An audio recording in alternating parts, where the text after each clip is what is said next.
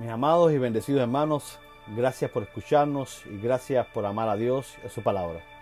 Hermanos, como cada jueves, aquí les traigo este nuevo episodio, en este nuevo ciclo que hemos comenzado, que hemos titulado Palabras griegas poderosas del Nuevo Testamento. Vamos a hablar acerca del tema de la eternidad. El título que hemos puesto a este episodio es Esto sí es vida. En Juan nos estaremos apoyando en capítulo 17, verso 3 de la Reina Valera actualizada. Dice, y esta es la vida eterna que te conozcan a ti, el único Dios verdadero, y a Jesucristo a quien tú has enviado.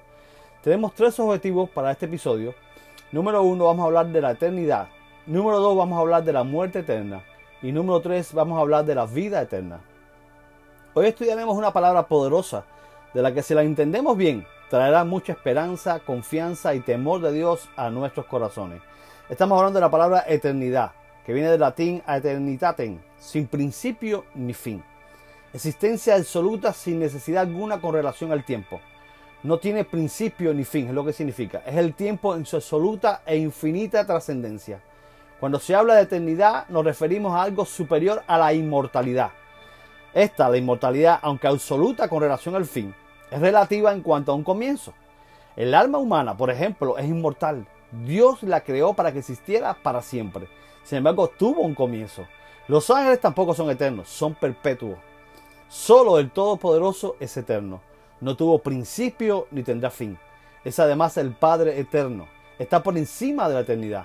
Este término tradicionalmente se ha usado por la teología y la filosofía para designar la infinidad de Dios con relación al tiempo. Es decir, para designar la perfección divina por la que Dios trasciende las limitaciones temporales de duración y sucesión y posee su existencia en un presente indivisible.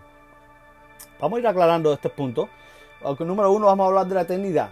Será de mucho provecho investigar el verdadero significado de la palabra aionios. Es el vocablo que se traduce como eterno, la cual en el Nuevo Testamento se traduce actualmente como eterno o perpetuo. El término se usa en los tratamientos filosóficos del tiempo, generalmente para referirse a una extensión de tiempo. Pero existe una diferencia entre esta palabra del tiempo, aionios, que significa tiempo eterno o perpetuo, y cronos, que significa tiempo físico como tal. En el mundo helenístico, Aion se convierte en el nombre del Dios de la eternidad. Aionios es la palabra que en el Nuevo Testamento se aplica a la vida y a la gloria eterna, que representan las más altas recompensas del cristiano y a juicio y castigo eterno, que deben ser causa de su más grande terror. Esta es una palabra extraña tanto en el griego clásico como en el secular, con un cierto sentido de misterio en sí misma. Es un adjetivo que procede del sustantivo aion en esencia, aionios es la palabra que se aplica al orden eterno como contrastado con el orden de este mundo. Es la palabra que se aplica a la divinidad como contrastada con la humanidad. Es la palabra que en puridad solamente puede aplicarse a Dios porque describe nada más y nada menos que la vida de Dios. La eternidad es siempre la misma y siempre indivisible. Su ser no es creado ni existe de venir. No hay nada semejante a más viejo y más joven. No hay pasado, presente ni futuro. No hay era ni habrá, sino solo un eterno es. Obviamente no puede darse ese estado en el mundo creado, pero no obstante sus limitaciones, el mundo creado es la imagen de la eternidad. Vamos a hablar un momentico también acerca de la muerte eterna. La vida eterna no es meramente existencia eterna. Todo hombre justo o injusto existirá eternamente, ya sea en el cielo o en el infierno, puesto que no creemos en la extinción o aniquilación de las almas. Creemos que las almas existirán eternamente, pero existir en el infierno no es tener vida eterna. A eso la Biblia le llama la muerte eterna. Solo los que estén en el reino de Dios son los que, los que gozan de la vida eterna. Por lo que vida eterna no se refiere meramente a la duración de la vida, más bien se refiere a la calidad de vida. Debemos tener un cuidado muy especial cuando interpretamos esta palabra. Tomarla como significando eh, eh, simplemente de para siempre no es bastante es preciso que recordemos el significado especial de Ionio. Aionios, hermanos, es la palabra que se aplica a la eternidad como opuesta y contrastada con el tiempo, que se aplica a la divinidad como opuesta a y contrastada con la humanidad, y que por consecuencia solamente puede aplicarse propiamente a Dios. Si tenemos todo esto en cuenta, nos quedaremos con una tremenda verdad. Tanto las bendiciones de los fieles como los castigos de los infieles serán tal y como cuadra Dios el derramarlas y el infligirlos.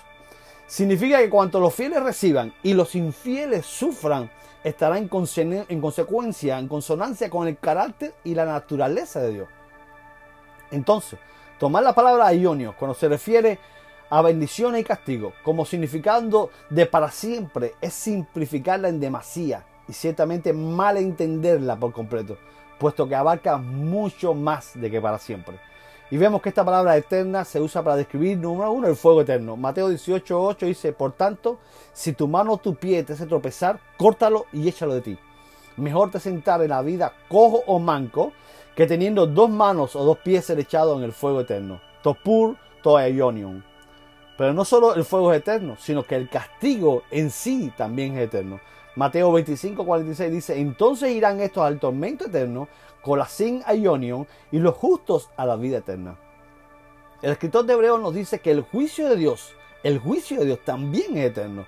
Hebreos capítulo 6, verso 1 dice, por tanto, dejando las doctrinas elementales de Cristo, sigamos adelante hasta la madurez sin poner de nuevo el fundamento del arrepentimiento de obras muertas, de la fe en Dios, de la doctrina de bautismo, de la imposición de manos, de la resurrección de los muertos y del juicio eterno. Crimatos ayaniau. Hermanos, la persona que más habla del infierno en la Biblia, increíblemente es Jesús. Muchos cristianos hoy creen que es manipulador y cruel hablar del infierno eterno. La mayoría de los cristianos solo quieren que se les hable del cielo o del amor de Dios. Pero mis hermanos, si aceptamos que el infierno es real, que es eterno y más aterrador que cualquier otra cosa, sería una falta de bondad y amor no advertirle a todos de, ese lugar. Y eso fue exactamente lo que hizo Jesús, el Dios de amor encarnado. Y algo muy llamativo sobre este tema es que el desconocimiento o la falta de estudio del castigo eterno hace que desaparezca nuestro temor de Dios. ¿Qué estamos diciendo? ¿Que Jesús enseñó acerca del castigo eterno para que le temiéramos y no fuéramos para ese lugar? Así es. Miremos cómo nos dice, eh, nos lo dice clarito Mateo capítulo 10, verso 28. Dice, no temáis a los que matan el cuerpo, pero no pueden matar al alma. Más bien, temed a aquel que puede destruir tanto el alma como el cuerpo en el infierno. Entonces Jesús primero nos dice que no debemos temer a ningún hombre. Para acto seguido decirnos que debemos temer solamente a Dios y la razón que nos da es porque ese Dios puede destruir nuestra alma y nuestro cuerpo en el infierno. Por lo que estudiar esta palabra debe traer a nuestras vidas temor de Dios por causa de la posibilidad real del juicio eterno. Si es Luis en su libro El problema del dolor, sostiene que el infierno es un lugar en que los condenados están reducidos a un estado de hombres, meros harapos, dice, de una humanidad totalmente echada a perder en la rebeldía en que los halló la muerte. Y hoy también vamos a hablar acerca de la vida eterna. Ahora debemos volver al uso de ayonios en el Nuevo Testamento. El uso más importante de aionios en el Nuevo Testamento es el que está relacionado con la frase vida eterna. Con mucho, su utilización más importante está en relación con la vida eterna. Y precisamente por ser tan importante, debemos considerarla por separado y de forma especial. Recordando una vez más que Aionio solamente puede describir con fidelidad lo que es propio de Dios. Esta palabra se usa respecto de las grandes bendiciones que Jesucristo ha traído a la vida del cristiano. Y esas bendiciones, número uno, se usa respecto del pacto eterno, del cual Cristo es mediador, Hebreos 13:20. Y el Dios de paz, que por la sangre del pacto eterno, de Azeques Ayaniau, levantó de entre los muertos a nuestro Señor Jesús. Pacto quiere decir relación con Dios. A través de Cristo el hombre entra en una relación con Dios que es tan eterna como el mismo Dios. También se usa esta palabra con respecto de las moradas eternas que aguardan al cristiano. En 2 Corintios 5.1 dice Pablo, porque sabemos que si nuestra, nuestra casa terrenal, esta tienda temporal, se deshace, tenemos un edificio de parte de Dios, una casa no hecha de manos, eterna en los cielos. Ayanion en tois auranois. El destino último del cristiano es una vida como la del mismo Dios. Se usa también esta palabra con respecto de la eterna redención y de la herencia eterna del cristiano gracias a Jesucristo. El escritor de Hebreo nos dice en el capítulo 9, verso 15, por esta razón también es mediador del nuevo pacto, para los que han sido llamados reciban la promesa de la herencia eterna. Tes ayaniau cleronomías. La seguridad, la libertad y la paz que Cristo forjó para los hombres son tan eternas como el propio Dios, mis hermanos. Se usa también para describir la gloria en la que entrará el cristiano fiel. Primera Pedro 5 dice la misma gloria de Dios. Y cuando hayáis padecido por un poco de tiempo, el Dios de toda gracia, quien os ha llamado a su eterna gloria en Cristo Jesús. Einstein Ionion Autau Dosan en Cristo. También se usa esta palabra en conexión con la palabra salvación. Según a Timoteo le dice Pablo a Timoteo en el capítulo 2, verso 10. Por tanto, todo lo sufro a favor de los escogidos, para que ellos también obtengan la salvación que es en Cristo Jesús con gloria eterna. Doces Ayaniau. No hay nada efímero, pasajero o destructible en esperanza y salvación cristiana. Ni siquiera el otro mundo puede cambiarlo o alterarlas porque son tan inmutables como el propio Dios. Se usa también esta palabra con respecto del reino de Jesucristo. Pero nos dice en capítulo, eh, segunda su carta, capítulo 1, verso 11. Pues de esta manera os será otorgada amplia entrada en el reino eterno. Ten ayanión basileian de nuestro Señor y Salvador Jesucristo. Jesucristo no es superable. No es una etapa en el camino de redención o de revelación. Su revelación y su valor son de Dios. También se usa la palabra con respecto del Evangelio. En el Apocalipsis, Juan nos dice en capítulo 14, verso 6, vi a otro ángel que volaba en medio del cielo, que tenía el Evangelio eterno, Evangelion Ionion, para predicarlo a los que habitan en la tierra.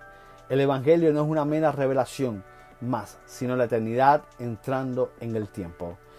Bueno, mis hermanos, podemos concluir recordando que la vida eterna no es otra cosa que la misma vida de Dios. Y así terminamos donde empezamos. Vida eterna es la vida de Dios mismo, en la cual podremos entrar cuando aceptemos todo lo que Jesucristo ha hecho por nosotros y todo lo que nos dice acerca de Dios.